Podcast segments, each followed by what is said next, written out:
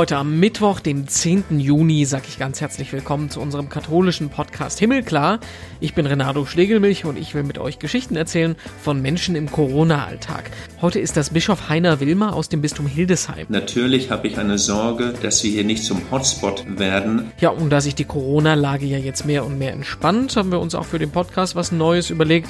Ihr habt das schon mitbekommen, ihr findet uns ab jetzt immer mittwochs morgens in eurem Podcast-Feed und ab jetzt werden wir so machen, machen, dass wir einmal die Woche mit spannenden Menschen reden und Geschichten aus dem katholischen Alltag erzählen, der nicht unbedingt immer nur mit Corona zu tun haben muss. Und deswegen erfahrt ihr in unseren Schlagzeilen ab jetzt auch immer, was sich alles in der letzten Woche in der gesamten katholischen Welt getan hat und nicht nur in Bezug auf Corona. So werden wir es machen die nächste Zeit und dann auch in der nächsten Phase der Pandemie das alles gemeinsam angehen können. Ja, das Thema, das neben Corona im Moment die Welt bewegt, das ist die Polizeigewalt gegen Schwarze in den USA und eben, dass Rassismus auch ein größeres Thema ist, als viele gerne hören wollen. Und auch die Katholiken beteiligen sich weltweit an den Protesten. Ihr habt vielleicht das Video aus Buffalo gesehen, wo ein 75 Jahre alter Mann von Polizisten geschubst auf die Straße geworfen wurde und dann am Kopf geblutet hat. Der Mann heißt Martin Giugino und ist jahrzehntelanger katholischer Friedensaktivist. Sein Bedauern darüber und vor allem auch über die Gewalt gegen Schwarze hat auch der Bischof von El Paso in Texas, Mark Seitz, bekundet und das, indem er sich auf dem Boden gekniet hat. Und das ist ja das große Zeichen der Protestbewegung. Sportler haben damit vor Jahren schon angefangen und jetzt eben auch ein Bischof. Und das hat auch Papst Franziskus gehört, den diese Geste ziemlich bewegt hat und so bewegt hat, dass er sogar beim Bischof in Texas selber angerufen und Danke gesagt gesagt hat. Ja, morgen am Donnerstag, da steht das Fronleichnamsfest an, das traditionell ja eigentlich mit Prozessionen durch die Innenstädte begangen wird. Das ist in der Corona-Zeit natürlich schwer möglich. Die genauen Regelungen sehen überall ein bisschen anders aus. Grundsätzlich kann man aber sagen, es wird gebeten, Gottesdienste draußen zu feiern und wenn Prozessionen stattfinden, sollen die im kleinen Rahmen sein. Es gibt aber auch alternative Ideen. Einige Gemeinden fahren zum Beispiel mit dem Allerheiligsten im Auto durch die Innenstädte. In München, da feiert Kardinal Marx das Fest Fest im Dom, allerdings gehen dann da nur 70 Leute rein. In Köln, da dürfen 300 Menschen mit Abstand sich auf dem Platz vorm Dom versammeln. Prozession selber gibt's auch eine mit 50 Menschen und immer zwei Meter Abstand dazwischen. Und noch eine Nachricht kommt aus Rom. Papst Franziskus ist ja nicht nur Oberhirte aller Katholiken, sondern auch Bischof von Rom. Und für die Menschen in seinem Bistum hat er jetzt einen Corona-Hilfsfonds eingerichtet. Eine Million Euro sind da erstmal drin und das Geld geht an all die Menschen, die sonst von den Hilfsleistungen, die es gibt, eben nichts abbekommen. Saisonarbeit Mitarbeiter, Tagelöhner, Hilfskräfte. Für alle die ist das Geld vom Papst gedacht. Tolle Aktion. Nicht nur reden, sondern handeln. Ne?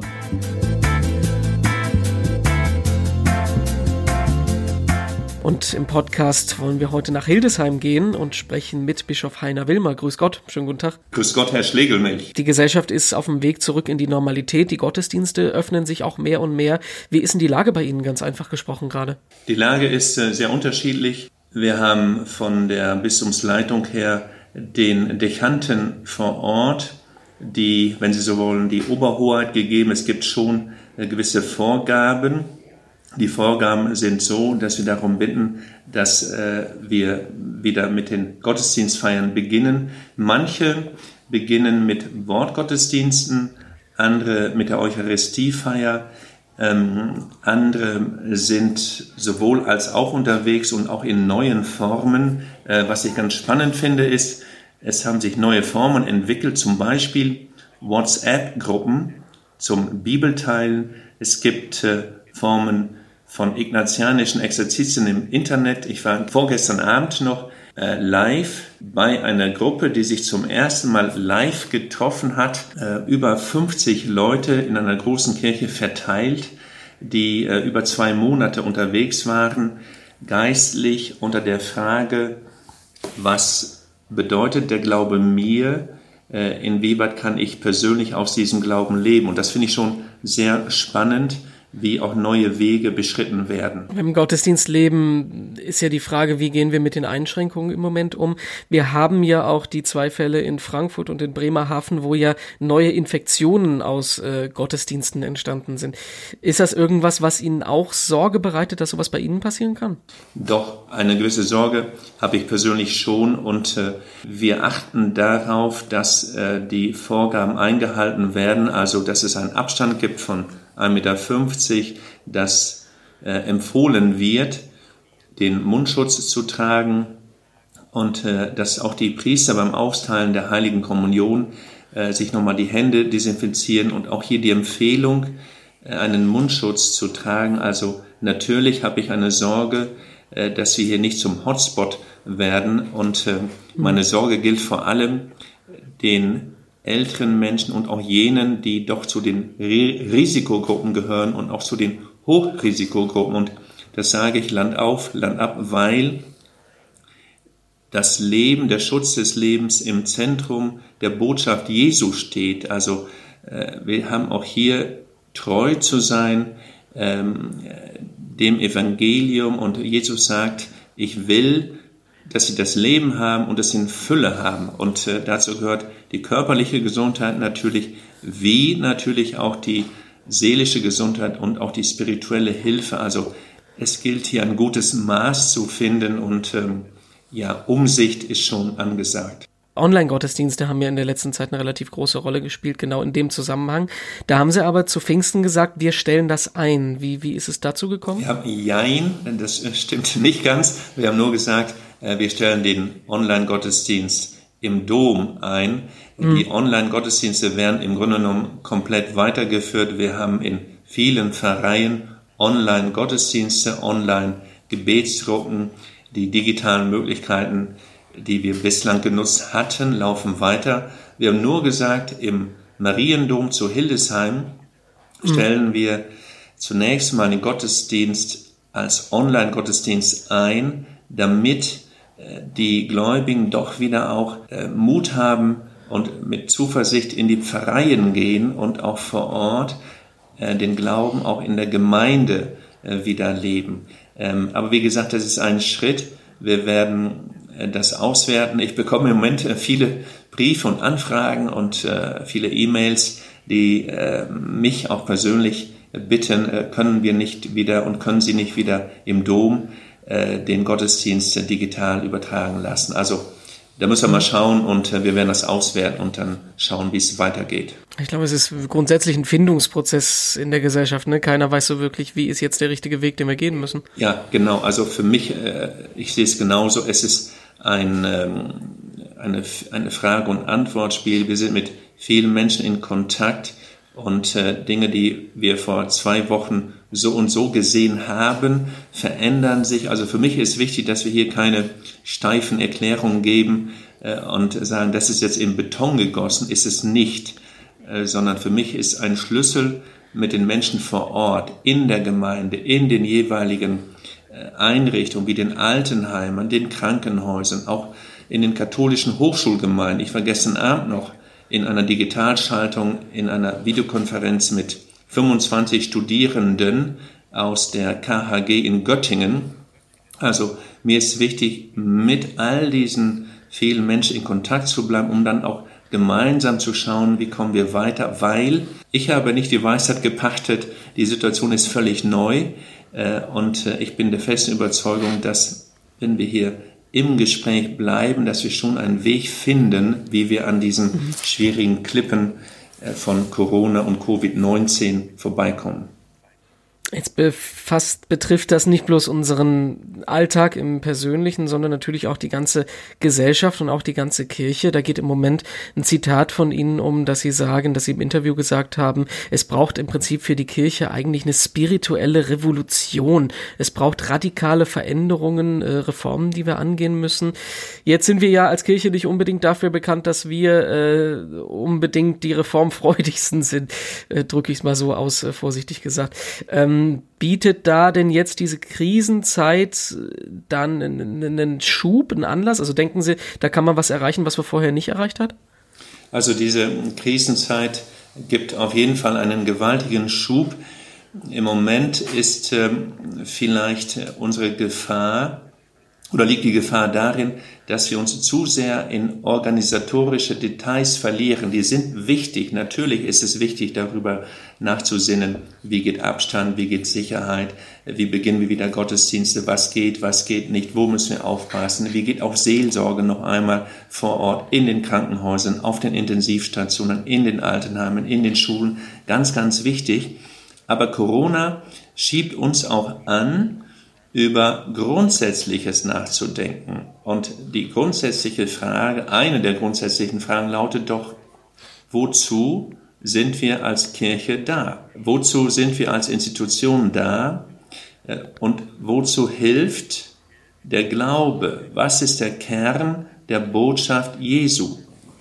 Und noch einmal, Jesus sagt in den Abschiedsreden im Johannesevangelium, ich will, dass sie das Leben haben und es in Fülle haben. Übrigens der Titel des wichtigen Dokumentes von Aparecida 2006, äh, in, an dem damals ein Redaktionskomitee arbeitete lange und der Chef dieses Redaktionskomitees ist der heutige Heilige Vater Papst Franziskus. Also die Schlüsselfrage lautet wirklich, wie gelingt es uns, die Botschaft Jesu aufleuchten zu lassen, sie lebendig zu halten, so dass Menschen daraus leben und genauso fasziniert sind von Jesus, von seiner Botschaft, von seiner inneren Anbindung an den Vater wie zur Zeit Jesu. Äh, das ist an sich ähm, die Schlüsselfrage und ich bin fest davon überzeugt, diese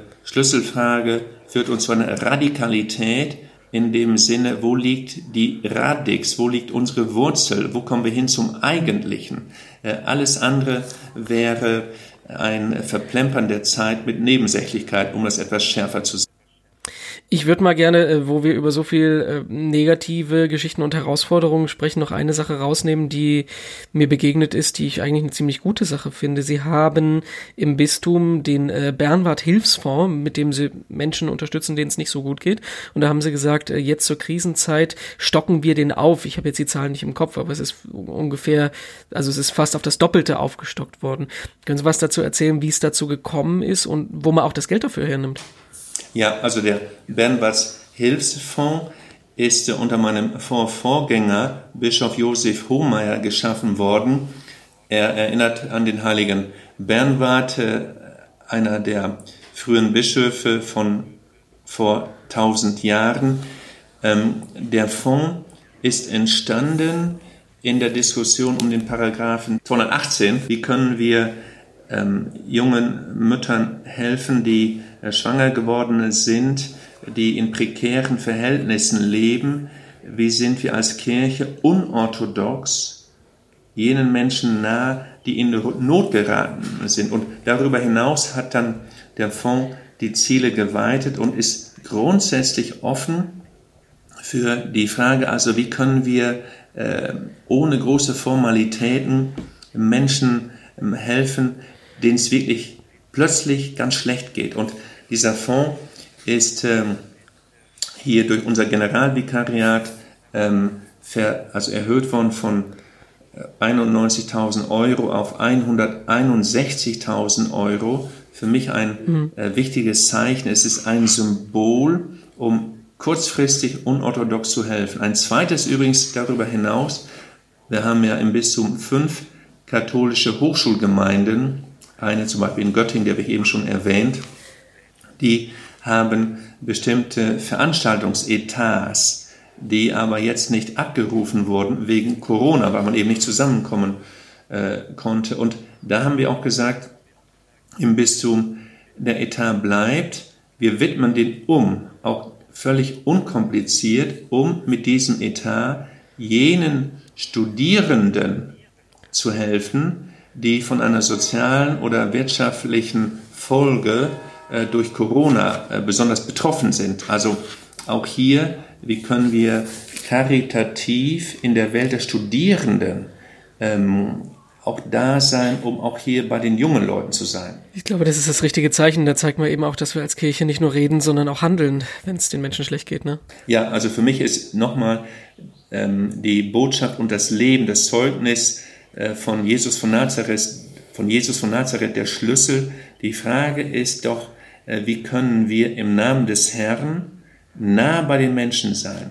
Wie können wir wirklich den, dem anderen in die Augen schauen? Wie können wir mit dem anderen am Küchentisch sitzen? Mit ihm, mit ihr lachen, mit äh, ihm, ihr weinen und vor allem, wie können wir uns selbst einschwingen in die große Geschichte des anderen Menschen und doch bescheiden dazu beitragen, dass jeder, jede aufblühen kann, zu einer größeren Erfüllung findet und äh, gut in der Haut angekommen ist. Nichts anderes sagt auch der große Begriff der Fleischwerdung, der Inkarnation. Also die Frage Gottes, wie komme ich Gott in die Haut meiner geschaffenen Welt, wie werde ich Mensch, ist für mich auch Leitmotiv in der Seelsorge. Wie gelingt es uns im Bistum Hildesheim, dass jeder, jede gut in ihre, in seine Haut hineinkommt und ganz Mensch wird und zur eigenen Identität findet.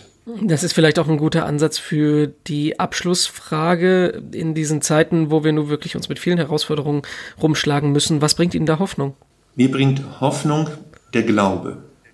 Also ich merke in Corona, der Glaube trägt. Und die eigentliche Hoffnung ist Jesus Christus, wenn er schon bei seinem Eintritt in die Welt bei schwierigen Fragen und Herausforderungen weiß, der Vater hält mich, wenn er auf den Psalm verweist und sagt, auch den Jüngern sagt, niemand fällt tiefer als in die Hände Gottes. Und wenn ich weiß, ich bin grundsätzlich getragen, ich falle nicht ins Dunkel, ich falle nicht in einen fürchterlichen Abgrund, dann kann ich auch Trost erfahren. Keine Vertröstung, aber ein Trost, der mich stark macht, der ähm, dafür sorgt, dass ich die Ärmel hochkrempeln kann und auch anpacken kann, um mich einzumischen ähm, in die Belange dieser Welt, auch der Kirche, um für Menschen unterwegs zu sein, Schulter an Schulter, wie die Emmaus-Jünger, einem gemeinsamen Ziel entgegen, mit einem brennenden Herzen. Das ist es, das Feuer des Heiligen Geistes zu leben und äh, das entfachen zu lassen. Und das, diese Dynamik gibt mir persönlich sehr viel Hoffnung. Ja, soweit unser Interview im Podcast für heute. Wenn ihr mehr von uns hören wollt, dann schaut mal auf unsere Internetseite himmelklar.de, auf Facebook und Instagram. Da findet ihr uns als Himmelklar Podcast. Auf Twitter stehen wir als Himmelklar-Pod. Mich findet ihr überall als Renato Joachim. Und nächsten Mittwoch dann wieder hier im Podcast. Ich bin Renato Schlegelmilch und sag schon mal Tschüss, bis dann.